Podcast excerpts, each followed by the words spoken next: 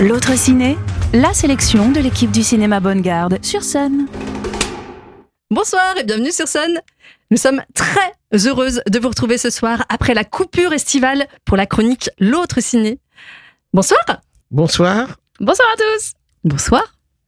Ce soir, nous allons vous parler de plusieurs films qui sont sortis durant l'été. Et c'est Christine qui va commencer à nous décrypter le phénomène Barbenheimer dont nous avions commencé à vous parler avant justement la coupure. Alors avant la coupure, on avait parlé de Barbie et d'Oppenheimer. C'est ça.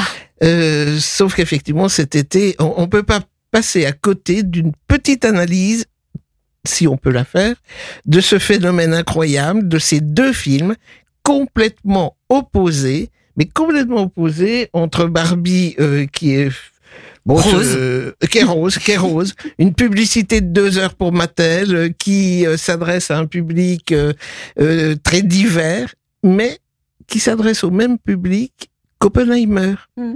Moi, quand je suis allé voir les films, dans la salle, il y avait tous les âges, tous les genres. Mm. Et euh, quand on posait la question cet été, ou quand les gens nous posaient la question parce qu'ils savaient qu'on était cinéphile et, euh, et, et souvent sur le pont sur ces questions-là, on me disait ah ben j'ai vu Oppenheimer et puis j'ai vu Barbie. Euh, oui, les gens voyaient les deux. Et, et, et, là, moi, ça m'a un peu scotché quand même. Ouais, on parce. Que, quand on voit, euh, je dirais, la, la différence de films, euh, même si, euh, bon, on, on, peut trouver des tas d'explications. Hein, Oppenheimer, Christopher Nolan, les blockbusters, euh, ça attire forcément du monde. Barbie, c'était aussi, c'est aussi, a aussi un public énorme. Bon, enfin, ceci dit, on s'attendait quand même pas. À, on, est, on est presque à 5 millions d'entrées quand même. Mmh, hein. C'est beaucoup. Ça commence à faire beaucoup, euh, près de 4 millions pour Oppenheimer. Euh, là, là, ce sont des films qui ont complètement euh, squeezé les autres. Ah bah complètement. Mission, bah, Mission impossible, impossible après le bif ou le bouillon. Hein. Mmh. Alors que c'est un super blockbuster. Oui, Moi, il avait l'air personnellement. Toi, tu l'as aimé. Hein. Ah, j'ai adoré. Mmh. Ouais. Alors ouais. que je suis pas spécialement euh, attirée par ce type de film, ni par euh, l'acteur principal, mais là, franchement, waouh. Mmh. Et tu parlais du fait que les gens les voyaient ensemble.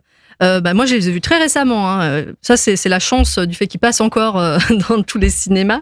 Euh, je les ai vus la semaine dernière et j'ai fait le fameux Barbenheimer puisque j'ai vu euh, d'abord Oppenheimer et le lendemain, je suis allée voir Barbie.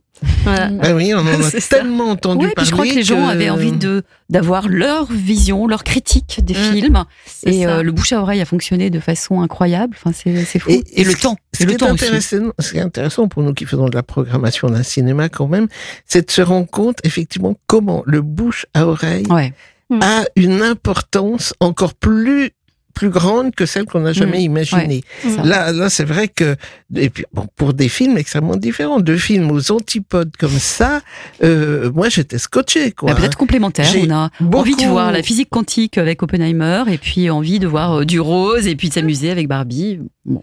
Et puis il y a Greta Gerwig ouais. aussi, qui est le. Ah, y a des, Diane, y a... tu vas, tu vas nous présenter oui, le film. Bah, il, y a, y a des acteurs aussi, c'est sûr. Ça. Dans les deux voilà. films, il y a de très bons acteurs. Et puis une réalisatrice à réessai derrière Barbie, donc ça, ça donne envie. Euh, et puis, et puis, il y a eu ce temps bizarre. Ils sont sortis le même jour, le Ouais. 19 juillet, au moment où euh, il a commencé à avoir des périodes pluvieuses. c'est ça. Et les cinémas ça. qui ont eu la bonne idée de fonctionner pendant l'été euh, s'y sont retrouvés parce que effectivement cet Mm. été les salles étaient pleines. Et puis avec des événements, Nantes 14A, 35 mm, copie 35 mm, ils communiquent là-dessus, donc les gens se précipitent. Mmh. Alors que bon, finalement, on voit pas. Il faut être euh, très connaisseur pour voir la différence entre euh, La le différence grain, de grain, euh, quoi. Ouais, ouais, exactement 35 mm Ouais. et puis euh, numérique. hein. Ouais. Mais euh, ça marche quand même. carrément. On a l'impression d'assister à quelque chose d'exceptionnel. Et, ce sentiment qu'un film a boosté l'autre. Oui, Ça, en fait, ils se sont entraînés l'un l'autre. Voilà.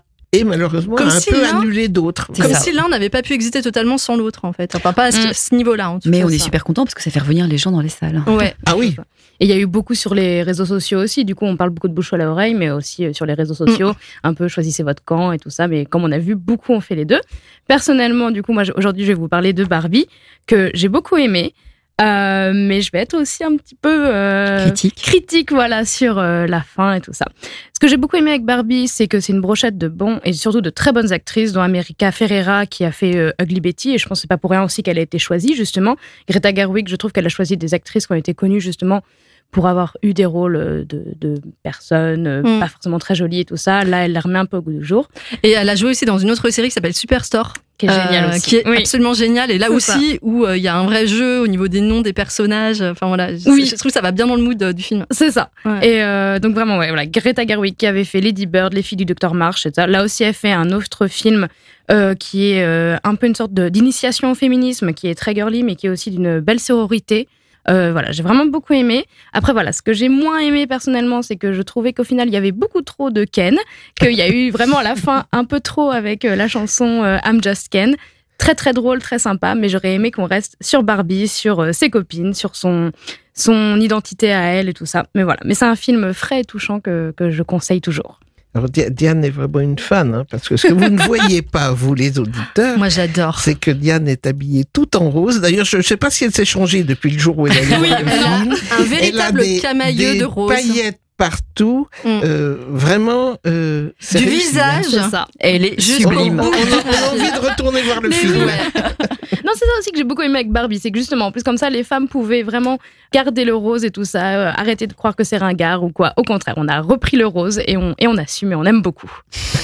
Et Pan. Et toi, tu voulais nous parler d'Oppenheimer Alors Oppenheimer, bah oui, vous avez sans doute tous vu, vous qui écoutez notre émission Oppenheimer, donc Christopher Nolan, Memento, euh, euh, Interstellar, Interstellar, Inception. euh. Dunkerque. Inception, Dunkerque, Euh. et Tenet aussi. euh, ceux qui ont compris, euh, d'ailleurs, je les admire parce que moi j'ai absolument rien compris à Tenet. Oui, c'est ça. Appelez-nous si vous Voilà. avez compris. Donc il a un cinéma complexe, un cinéma qui, est, qui peut sembler parfois un peu prétentieux. Enfin, on a eu un, un- un débat tout à l'heure entre nous euh, sur ce type de film. Là, il nous embarque avec des grands acteurs. Alors Killian Murphy, euh, Christine regarde avec euh, des, Ah bah. un regard énamouré parce qu'elle adore. pour ça, il ferait euh, n'importe quel film, voilà, j'irai le voir. Killian Murphy qui campe un Oppenheimer plus vrai que nature, hein, parce que s'il y a vraiment un mimétisme entre l'acteur et le, le véritable Oppenheimer. Matt Damon qui joue un, qui vraiment a pris de l'épaisseur là, qui, Mm. qui joue un ouais, c'est militaire. mot, crois. euh, Ouais. voilà, c'est c'est c'est pas mal. Et puis bah on a ce c'est c'est inspiré directement de la biographie d'Oppenheimer. On a aussi c'est un film de procès hein, qui nous embarque parce que c'est le macartisme et on essaie de, de trouver euh, euh, à Oppenheimer de lui lui faire des reproches concernant son appartenance au communisme. C'est super. Moi, je- j'ai j'ai trouvé ça Mm. vraiment très bien. On voit euh, le- cet, cet homme qui est à fond sur son projet, qui risque de faire exploser la planète, mais qui continue parce que son projet physique, il a plus d'importance que tout au monde.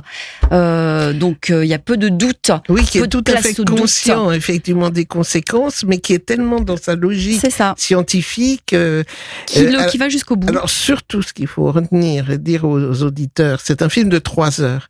Ne partez pas à la fin de la première heure. Attendez que tout le décor se, se plante. plante parce que euh, c'est vrai que la première heure peut paraître fastidieuse, surtout pour les personnes qui n'ont pas les références historiques parce que plus jeunes.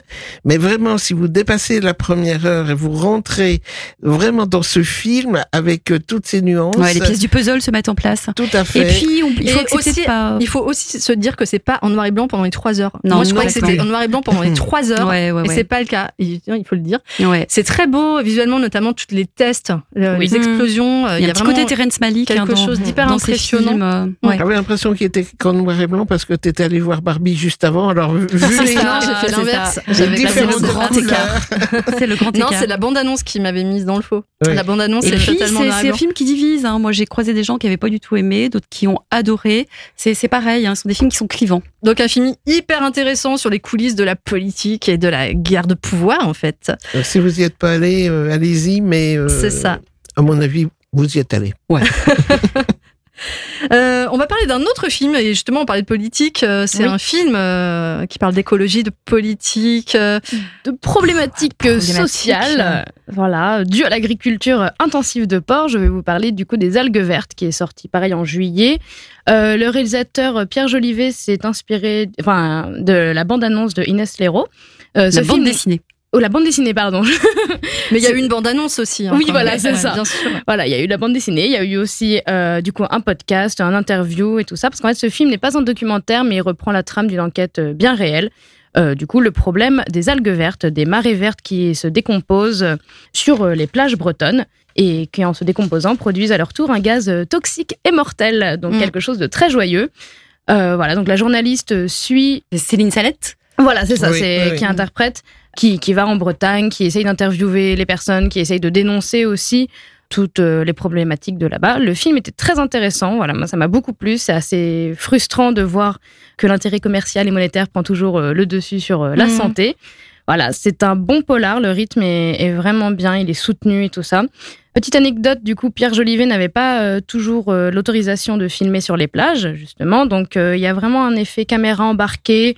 C'est vraiment un, un très bon film que je vous conseille d'aller voir. Et qui a fait un carton en Bretagne. C'est difficile de le voir sans Bah, réserver en Bretagne. hein. C'est un sujet euh, tellement important Tout en à fait. Bretagne, en fait. Sensible, C'est- oui. Mais oui. C'est ça. Mm. Et Il y a une vraie masquer omerta, que les, il y a des gens qui voilà. se sont fait poursuivre, euh, voilà, menacés. puis, il y a des gens qui pas sont parler de ce sujet. hein, mais puis- oui, C'est très les, grave. les- des- enfin, Ouais. du coup, les premières algues vertes, disons, datent déjà depuis quelques années, mais en fait, elles se reproduisent de plus en plus chaque année.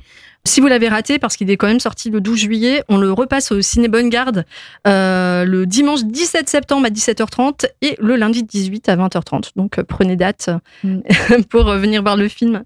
On va parler d'un autre film maintenant. C'est un film qui nous incite à fermer les yeux.